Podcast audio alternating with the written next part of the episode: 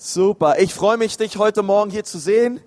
Ähm, ich finde es großartig. Vielen Dank, Lobpreisteam. Das war eine richtig starke Zeit. Ja, komm. Wisst ihr, ich bin so stolz auf so viele Leute in unserer Gemeinde, die sich Sonntag für Sonntag reingeben und ihr Bestes geben, damit, wie die Bibel sagt, das Haus Gottes herrlich werde. Und ich habe letztens einen, einen gehört ähm, und da ging es darum, hey, da war irgendwie hier am Arbeiten und da wurde gefragt, hey, bist du, bist du hier angestellt? Oder, äh, oder, und dann hat die Person gesagt, nee, ich bin hier nur Mitarbeiter. Ich weiß, was die Person meinte, dass sie dafür nicht bezahlt wird, aber niemand, der in diesem Haus arbeitet, ist nur ein Mitarbeiter, sondern wir arbeiten alle für die Sache Jesu. Und wir, wir, wir, legen, wir wollen unser Bestes dafür geben, dass Menschen Sonntag für Sonntag errettet werden, verändert werden für Jesus. Und es ist egal, ob Leute dich lieb begrüßen, ob Leute einen Kaffee zubereiten, ob Leute sich um die Kids kümmern ähm, oder hier sauber machen oder ich hier vorne predige. Ähm, das Wirken Gottes fängt nicht mit der Predigt an, weißt du das? Es beginnt schon weit vorher. Und, und, und Gott möchte jeden einzelnen von euch gebrauchen, um einen Unterschied zu machen, hineinzukommen in euer Potenzial, in die Bestimmung, die ihr vor Gott habt. Und ich glaube, das geschieht am besten, wenn wir uns verpflanzen in Gottes Haus. Und deswegen steht dort Psalm 92, Vers 14, jeder, der sich pflanzt ins Hause des Herrn, der soll grünen in den Vorhöfen unseres Gottes. Und deswegen haben wir am nächsten Sonntag wieder um 12 Uhr den Wachstumsfahrt. So viele von euch, ihr seid Sonntag für Sonntag hier und ich freue mich so sehr darüber. Aber hey, wie wäre es, einen Schritt weiter zu gehen und zu sagen, ich möchte mich pflanzen im Haus, ich möchte mitarbeiten, ich möchte ein Teil davon sein, was Gott in dieser Gemeinde tut. Und was Gott hier tut, da bin ich wirklich da stehe ich voll Ehrfurcht vor. Wir haben im März angefangen mit dem zweiten Gottesdienst, weil es morgens zu voll war und zu eng war. Und jetzt ist schon wieder morgens zu voll. Ähm, und ich finde es einfach großartig, was Gott tut, obwohl 60, 70 Leute abends noch kommen. Und da können wir Gott danken für und ihm all die Ehre geben. Und andererseits brauchen wir echt immer weiter. Wir wollen, wir wollen sehen, dass, dass das Werk Christi in Nürnberg weiter vorangeht. Und da sind nicht einzelne Leute gefragt, die vorne auf der Bühne stehen, sondern eine, eine Herrscher von Leuten, die sagen, ich bin nicht nur ein Mitarbeiter, sondern ich bin ein Mitarbeiter Gottes, der einen Unterschied macht auf dieser Erde für Jesus. Okay? Und deswegen seid doch dabei, wenn du den Wachstumspfad noch nicht gemacht hast, nächste Woche um 12 Uhr. Okay, genug Werbung. Ähm, ich soll euch ganz lieb grüßen. Ich war die Woche auf der Bundeskonferenz. Übrigens, mein Name ist Konsti Kruse. Ich bin Pastor dieser Gemeinde. Wir ähm, wir, äh, befinden, wir sind ja als Gemeinde im BFP, das ist der Bund fröhlicher Pastoren und, und so eine richtig fröhliche, nee, ist der Bund freier Pfingstgemeinden. Aber auch dieser Bund ist voll fröhlicher Pastoren, ich zähle mich dazu. Und wir hatten diese Woche eine, eine super Konferenz. Und ich spürte davon etwas raus, dass Gott mit unserem Land Deutschland nicht am Ende ist. Dass Gott nicht auf jedes Land schaut, außer auf Deutschland sondern Gottes Augen sind, glaube ich, auf unser Land gerichtet. Und ich, und ich merke Sonntag für Sonntag, dass Gott etwas in unserem Land tut. Dass Menschen zum Glauben kommen, dass Menschen verändert werden. Und das freut mich. Die Bibel sagt, yes, die Bibel sagt, kommt, legt alles ran, solange noch Tag ist, wollen wir unser Bestes geben, denn die Nacht wird kommen. Und ich glaube, es ist noch Tag, es ist noch Zeit der Gnade. Gott möchte etwas tun. Ähm, wir, haben, wir, wir schließen heute ab mit einer Serie, die heißt Lehre uns zu beten. Wir haben die letzten zwei Wochen darüber geredet, wie wir eine Gebetszeit haben können, eine Zeit haben vor Gott haben können, die wirklich kraftvoll ist. Und heute möchte ich damit abschließen. Mit dieser Serie. Und wir werden nächstes, nächste Woche eine neue Serie starten, die heißt Warum. Und da wird es um einige Warum-Fragen gehen in unserem Leben. Aber diese Serie wird ganz stark evangelistisch sein. Und ich möchte dich fragen, wen gibt es in deinem Leben, den du mitbringen kannst in den nächsten vier Wochen? Wen gibt es in deinem Leben, einen Nachbar, einen Freund, den, den, den du im Oktober mitbringst ins Haus Gottes? Und er soll hier Jesus erleben. Weil ich glaube, dass der Oktober ganz besonders stark wird. Wir haben ganz viel für diesen Monat gebetet, für die Gottesdienste gebetet. Und wisst ihr, ich weiß, dass letzte Woche waren sieben Leute hier, die haben eine Kontaktkarte ausgefüllt, haben angekreuzt, ich bin das allererste Mal hier und mein Leben gehört ab heute Jesus. Eine allererste Erstentscheidung. Er ist Preis dem Herrn.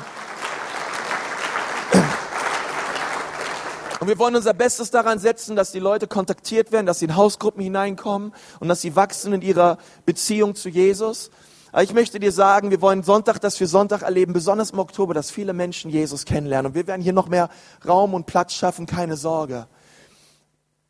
Und das nimm noch mit ins Gebet hinein. Ich wollte kurz am Anfang ein bisschen über die Vision reden unserer Gemeinde, dass du das in deinem Herzen so bewahrst. Wen kannst du im Oktober mitbringen? Okay? Und jetzt möchte ich nochmal mit uns beten. Herr Jesus, ich danke dir für die Kraft, die im Gebet ist. Und ich danke dir, Jesus, für diese Gemeinde. Ich danke dir für jeden Einzelnen, der heute Morgen da ist. Gott, und ich preise dich dafür, dass das Wunder schon im Haus ist. Jesus, weil du bist hier. Und dich wollen wir erleben heute Morgen. Und wir danken dir, Gott, dass du etwas in unserem Land tust. In Jesu Namen. Amen. Ich möchte dich fragen, ob es momentan eine Sache gibt in deinem Leben, für die du betest. Aber diese Sache ist menschlich gesagt unmöglich und du kommst irgendwie an deine Grenzen. Vielleicht ist es eine Arbeitsstelle, vielleicht ist es Versöhnung mit jemandem aus deiner Familie, vielleicht betest du für Verwandte und Nachbarn, die du schon ganz lange kennst und sie Jesus noch nicht kennen. Vielleicht sind es Dinge in deiner Ehe oder Dinge in deinen Finanzen oder du sitzt einfach hier und dir geht es schlecht. Und dir geht es nicht seit heute schlecht, sondern dir geht es schon ganz lange schlecht und du betest und du betest und du betest und es verändert sich nichts. Ich möchte heute Morgen nicht einfach nur eine nette Predigt halten, sondern ich möchte, dass, dass deine Erwartungshaltung an Gott durch diese Predigt steigt. Und dass du anfängst, Gott für das Unmögliche in deinem Leben neu zu glauben. Dass du durch diese Predigt neu anfängst, dass etwas neu anfängt in deinem Innersten aufzuwirbeln an Glauben und an Erwartungen an Gott. Und du mit so manchen Dingen, mit denen du ganz oft schon zu Gott gekommen bist, du heute nochmal neu zu ihm kommst, als, als wäre es das allererste Mal. Und Gott dir durch diese Predigt neuen Glauben schenkt. Wisst ihr, ich glaube nicht, dass Jesus uns errettet hat, damit wir diese Erde überleben, sondern er hat uns errettet, damit wir sie verändern zu seiner Ehre. Und es gibt so viele Christen, die hat Gott berufen und auch sie sind auch berufen, aber sie geben sich mit der Mittelmäßigkeit ihres Lebens ab und leben mit keiner Erwartung mehr an Gott. Und sie kommen auch nicht Sonntagmorgens in das Haus mit Erwartungen an Gott. Und wenn du, wenn, wenn, wenn Gott uns ruft, möchte ich euch sagen, er ruft er uns immer zu etwas, was menschlich gesehen unmöglich ist. Gott sagt in Matthäus 4, Vers 18, als er aber am Galiläischen Meer wandelte, sah er zwei Brüder, Simon genannt Petrus und dessen Bruder Andreas, die warfen das Netz ins Meer, denn sie waren Fischer, sagt mal Fischer. Vers 19, und er spricht zu ihnen, kommt, folgt mir nach und ich will euch zu Menschenfischern machen. Das ist ja ein Unterschied. Vorher haben sie Fische gefischt und jetzt sollen sie Menschen fischen. Und mit Menschenfischen sind nicht irgendwelche Baywatch-Aktionen gemeint, ähm, wo sie Menschen erretten, die vom Trinken sind im Galiläischen Meer oder im See Genezareth oder im Jordan. Sondern damit ist gemeint, dass Jesus die Jünger dazu aufruft, dass diese Zeit in ihrem Leben jetzt gekommen ist, wo sie die ihren, ihren natürlichen Beruf hinter sich lassen. Das, was sie natürlich getan haben. Und Gott hat sie aufgerufen, etwas Unmögliches und Übernatürliches zu tun, nämlich Menschen zu erreichen mit dem Evangelium von Jesus. Und das war etwas für die Jünger etwas Unmögliches. Das war etwas, was ihre natürlichen Fähigkeiten bei weitem überstieg. Und Jesus forderte die Jünger auf, etwas zu tun und etwas zu werden, was sie auf ihrer Kraft nicht schaffen. Und ich möchte dir sagen, der Glaube, der diese Welt verändert, ist ein Glaube daran, dass Gott alles möglich ist. Und dieser Glaube sagt das nicht nur als eine fromme Floskel, sondern diese Wahrheit wird in dem Leben des Betenden sichtbar. Neben der Bibel gibt es ein Buch, was mich ganz besonders dazu inspiriert hat, im Glauben zu beten und mit, mit unmöglichen Dingen vor Gott zu kommen und zu erwarten, dass Gott es tut. Und dieses Buch heißt Sun Stand Still und der Autor heißt Stephen Furtick. Und er ähm, führt in, seiner, in seinem Buch eine Textstelle auf, über die möchte ich heute Morgen mit uns reden. Und zwar befindet die sich in Josua 10, wenn du das Wort Gottes dabei hast. Das ist der Text, den wir heute Morgen lesen werden. Und er hat mich sehr herausgefordert, diese Textstelle ganz neu zu sehen. Und wenn wir gleich uns Josua 10 anschauen, dann musst du wissen, dass wir uns historisch befindet sich das Volk Israel mitten in der Landeinnahme. Und zwar sollten sie das Land einnehmen, was Gott Abraham, Isaak und Jakob verheißen hat. Und über diese Landeinnahme, über dieses ganze Prozedere lesen wir von Kapitel 5 bis Kapitel 12. Davor lesen wir die ersten fünf Kapitel im Josua über die gesamten Vorbereitungen des Einzugs. Und dann gab es einen zentralen Feldzug von Kapitel 6 bis 8. Dann gab es einen südlichen Feldzug von Kapitel 8 bis Kapitel äh, äh, 10 und dann gab es einen nördlichen Feldzug. Und das ist alles, was danach kommt. Und wenn wir jetzt Josua 10 lesen, befinden wir, befindet sich das Volk Israel mitten in der Landeinnahme in einem südlichen Feldzug. Das südliche Gebiet von dem verheißenen Land, was Gott Abraham, Isaak und Israel, Jakob verheißen hat. Josua 10, Vers 7. Dort steht, da zog Josua von Gilgal hinauf, er und alles Kriegsvolk mit ihm und alle tüchtigen Krieger. Und der Herr sprach zu Josua, fürchte dich nicht vor ihnen, denn in deiner Hand habe ich sie gegeben. Kein Mann von ihnen wird vor dir standhalten. Wisst ihr, was ich, ganz kurz ein kleiner Einwurf. Wisst ihr, was ich so toll finde an Gott? Dass Gott Josua bereits sagt, dass er gewinnen wird, bevor er überhaupt einen Krieg ge geführt hat bevor er überhaupt ein Schwert in der Hand hatte, hat Gott ihm bereits gesagt, ich bin mit dir und du wirst diesen Kampf gewinnen. Und ich möchte dir eins sagen, wenn du mit Jesus unterwegs bist, sagt er zu dir, du wirst diesen Kampf gewinnen, denn ich habe ihn bereits gewonnen vor 2000 Jahren am Kreuz von Golgatha. Ganz wichtig, dass du das weißt. Und Vers 9, und Josua kam plötzlich über sie mit der, mit der ganzen Herrscher die ganze Nacht war er von Gilgal hinaufgezogen. Der Herr aber verwirrte sie vor Israel. Natürlich, weil der Herr war mit Israel. Und er fügte ihnen bei Gibeon eine schwere Niederlage zu und jagte ihnen nach auf dem Weg zur Höhe von Bet Horon und schlug sie bis Aseka und bis Makeda. Und es geschah, als sie vor Israel flohen, sie waren gerade am Abhang von Bet Horon, da warf der Herr große Steine vom Himmel auf sie herab bei Aseka, sodass sie umkamen. Legst dich besser nicht mit Gott an. Es waren mehr, die durch die Hagelsteine umkamen, als die, welche die Söhne Israel mit dem Schwert umbrachten. Damals, das ist jetzt ein wichtiger Vers, damals redete Josua zum Herrn. Und zwar an dem Tag, als der Herr die Amoriter vor den Söhnen Israels dahingab und sagte vor den Augen Israels, Sonne stehe still, Lass uns mal zusammen sagen. Sonne stehe still zu Gibeon und Mond im Tal Ayalon. Da stand die Sonne still und der Mond blieb stehen, bis das Volk sich an seinen Feinden gerecht hatte. Ist das nicht geschrieben im Buch Jascha? Die Sonne blieb stehen mitten am Himmel und beeilte sich nicht unterzugehen, ungefähr einen ganzen Tag lang. Und es war kein Tag wie dieser, weder vorher noch danach, dass der Herr so auf die Stimme eines Menschen gehört hatte, denn der Herr kämpfte für Israel. Oh Herr Jesus, ich danke dir auch, dass du, dass du auch für uns kämpfst. Und ich danke dir, Herr, dass du auch für Israel kämpfst. Und ich danke dir, Jesus, dass du jetzt dein Wort segnest. Amen. Obwohl die Sonne seitdem nicht mehr stehen geblieben ist, ähm, glaube ich, dass derselbe Gott, der die Sonne in dem Leben von Josua stehen gelassen hat oder zum Stehen gebracht hat, er ist der gleiche Gott, der seinen Sohn aus den Toten geholt hat. Und er sehnt sich danach, dass Menschen, jung und alt, klein und groß, zu ihm rufen, mutig und kühn, ihn für das Unmögliche bitten.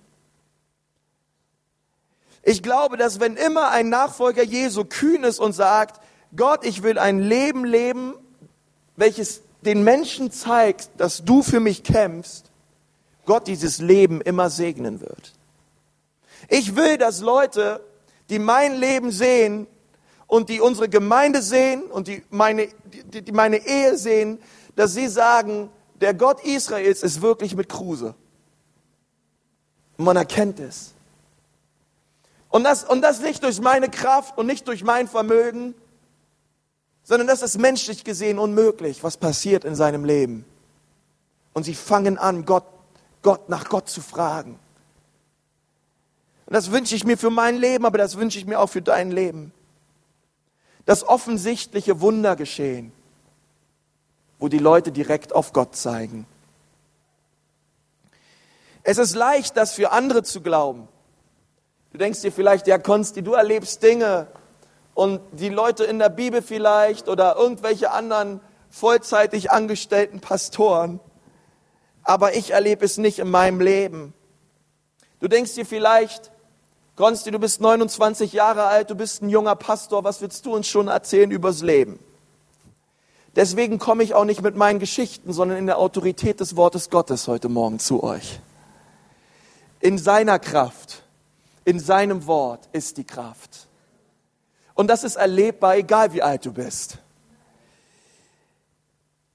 Wenn die Größe, und das, und das, und das wünsche ich mir so, wenn die Größe der Not, die du momentan hast, zu groß für dich erscheint, dann hat sie genau die richtige Größe für Gott. Und ich weiß nicht, wo du heute drin steckst. Aber ich möchte dir sagen, wenn du denkst, da, da kann mich nur Gott rausholen, Gott ist genau in diesen Dingen spezialisiert. Ey, ihm ist es möglich. Wisst ihr, Josua hat sich im Buch Josua, wie wir es nachlesen können, ähm, viele der Probleme, die das Volk Israel hatten, er, er hat sie sich selber verschuldet. Er hat Verträge mit Völkern geschlossen, die er eigentlich ja, vernichtet hätte sollen. Er hätte sie eigentlich nicht eingehen sollen, diese Bünde, aber er hat es trotzdem gemacht. Und dann findet Josua sich wieder in einer Situation, wo er zu Gott ruft, dass Gott ihn aus dieser Situation befreit. Und ich weiß nicht, ob du das schon einmal erlebt hast, dass Gott dich aus einer Situation befreien musste, wo du dich selber hineingebracht hast. Gott, ich habe das verursacht, ich weiß, aber bitte hol mich hier raus.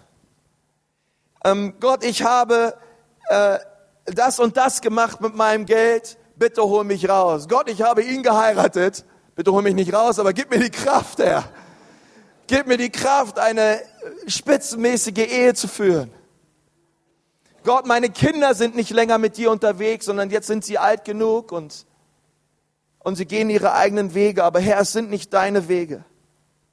Gott, ich, ich merke jetzt, wo ich älter geworden bin und auf mein Leben zurückschaue, dass ich kaum etwas in die Rentenkasse eingezahlt habe. Und Herr, und jetzt muss ich so viel arbeiten und so viel machen und so viel tun, Herr, weil ich Angst habe, im Alter zu verarmen. Und all diese Dinge, all diese Situationen, die es in unserem Leben geben kann. Aber ich glaube, dass Gott, und das sind nicht alles Fehler gewesen, überhaupt nicht, aber ich glaube, dass Gott aus unseren Fehlern Wunder machen kann. Und ich bin so dankbar, dass Gott mit Josua war.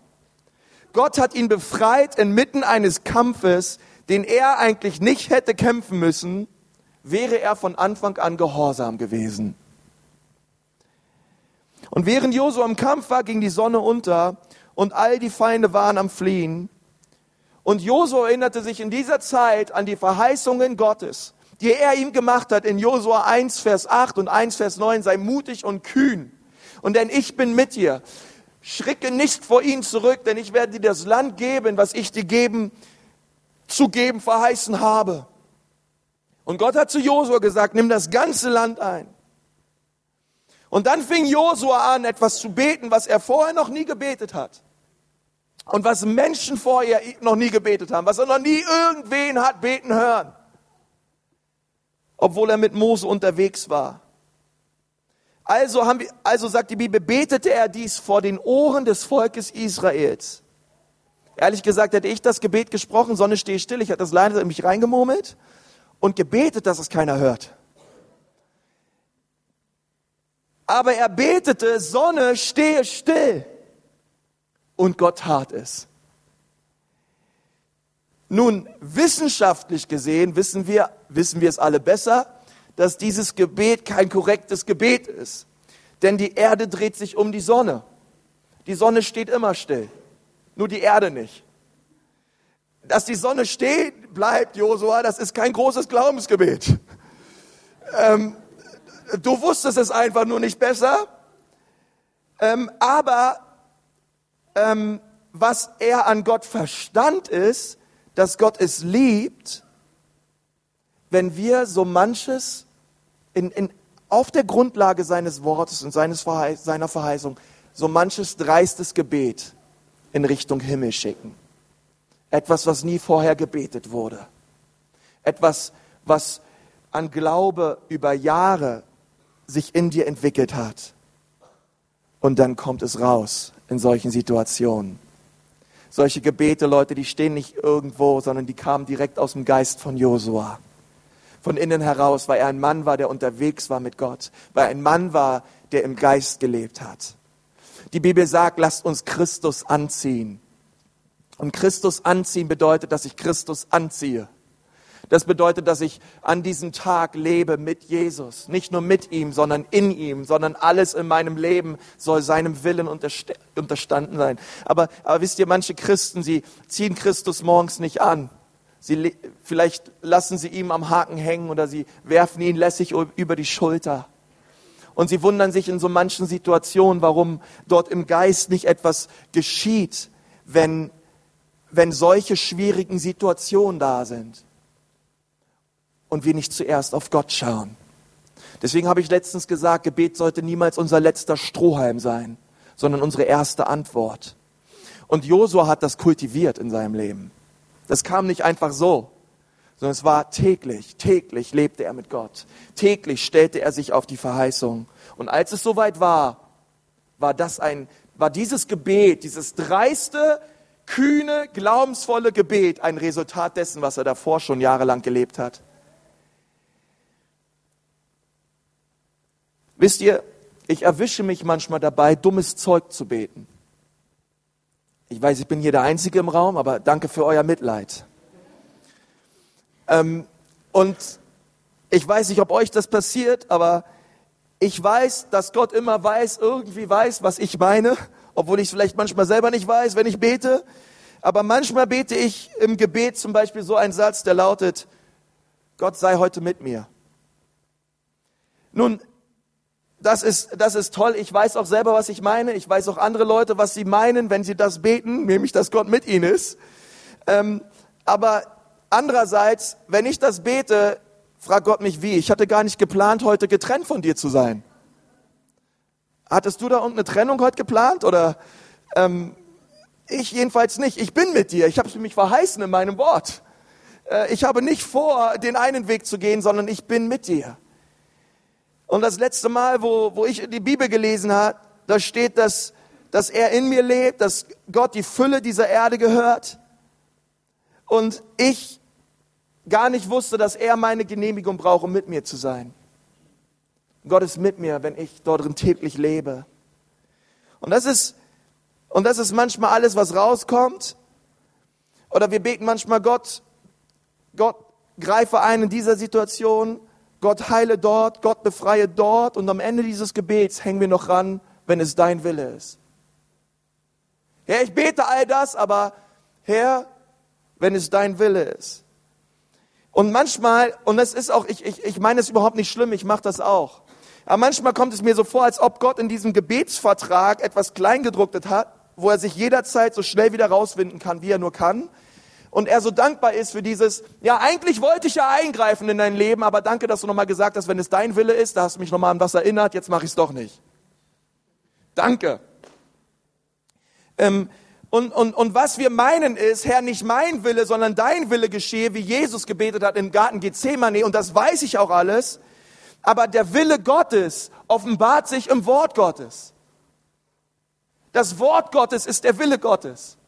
Und, und, und deswegen gibt es nicht, deswegen, deswegen kann ich nicht beten, Herr Jesus, bitte schenk mir eine neue Frau. Weil das ist nicht der Wille Gottes. Der Wille Gottes ist gesunde, heile Ehen. Deswegen brauche ich, deswegen brauche ich Dinge, Herr, Herr Jesus, verfluche meinen Nachbarn dafür, dass er mein Auto zerkratzt hat. Nein, das steht nicht im Wort Gottes, der sagt, ey, wer euch verflucht, den sollt ihr segnen. Und so gibt es so viele Dinge, wo wir uns raufstellen müssen im Wort Gottes auf die Verheißung, auch auf die Verheißung, die Gott damals Josua gegeben hat. Und er stellt sich rauf und er glaubt Gott. Durch das, was er bereits gesagt hat in seinem Wort. Und wenn ich dieses Gebet sehe, ähm, Sonne stehe still, da, da hat Josua nichts vorher gebetet, wenn es dein Wille ist oder Herr sei heute mit mir, sondern es war einfach ein kühner Glaube, der das ergriffen hat, was Gott verheißen hat in seinem Wort. Und Gott hat verheißen, dass er das ganze Land einnimmt. Das ganze Land. Aber die Feinde waren gerade dabei wegzulaufen. Und Josua sagt, das ganze Land aber will Gott uns schenken. Sonne, stehe still. Und Gott hat es getan, weil er treu ist seinem Wort gegenüber.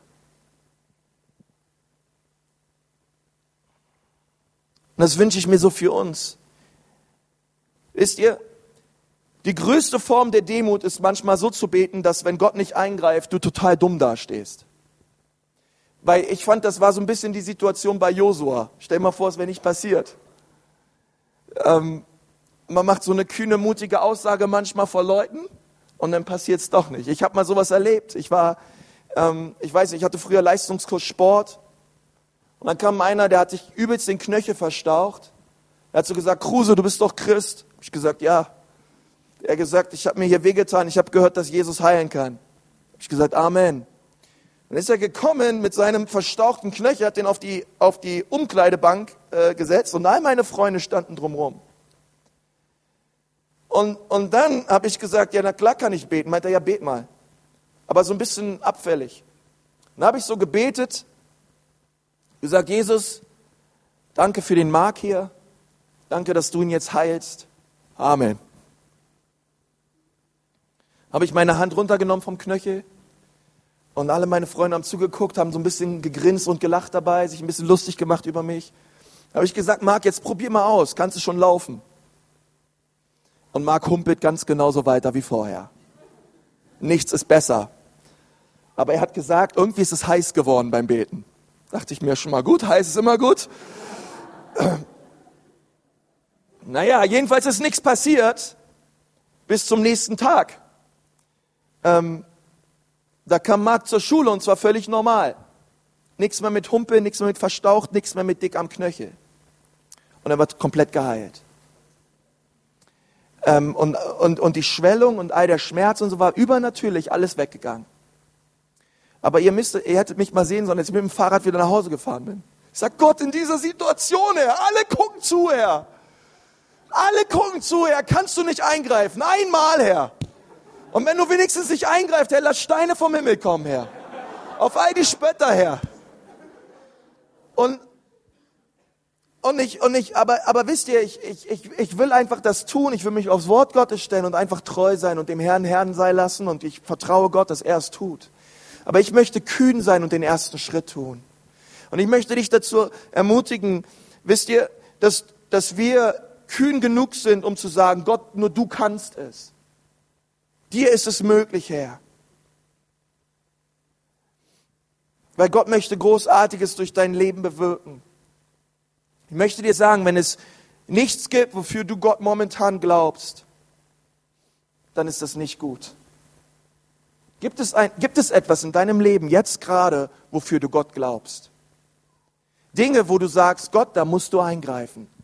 Weil ich möchte dir sagen, ich habe lange Zeit so gelebt. Ach, mir geht's gut. Ach, Völlig unbeschwert, fröhlich gehe ich durchs Leben.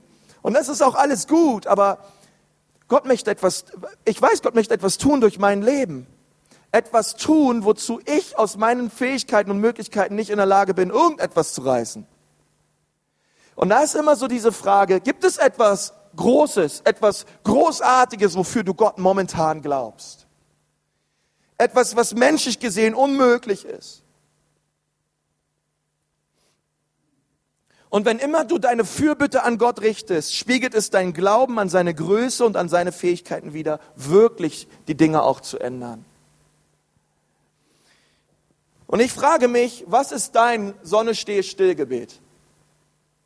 Hast du ein Sonne-Steh-Still-Gebet in deinem Leben? Etwas, wo du das übernatürliche Eingreifen Gottes brauchst? 13 Wörter und das ganze Universum hat etwas getan, was es vorher nicht getan hat. Aber ich glaube, es gibt so eine wichtige Lektion, die wir hier von Josua lernen können.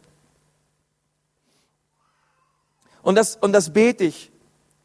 Wenn du einmal daran geglaubt hast, dass Gott großartig eingreifen kann, aber es gibt Erfahrungen und Enttäuschungen und du bist in eine, ja, in eine christliche, lauwarme, Hauptsache in den Himmel Kultur hineingekommen, dann möchte ich dir eins sagen, die Sonne ist für dich noch nicht untergegangen, mein Freund. Ähm, Gott hat dich hierher geschickt, um dir zu sagen, er kann immer noch die Sonne stehen lassen in deinem Leben. Es ist noch nicht zu spät.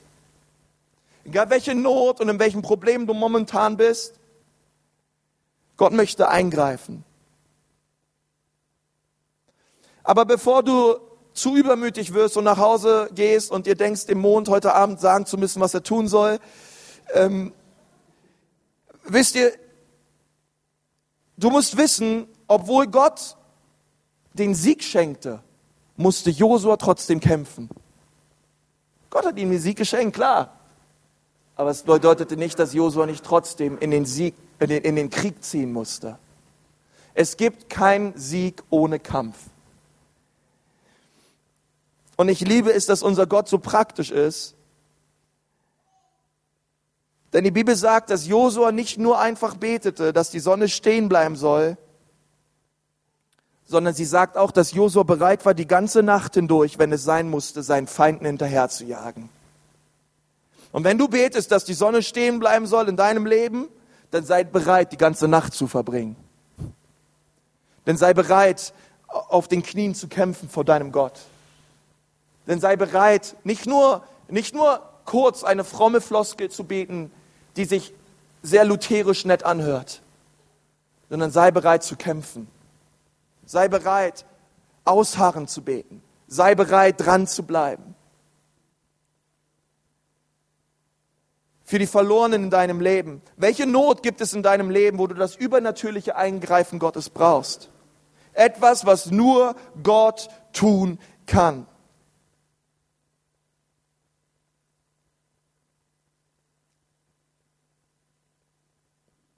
Weißt du, mein Sonne stehe still Gebet an diesem Morgen ist, dass jeder, der heute Morgen hier ist und keine persönliche Beziehung zu Jesus hat, Jesus erlebt.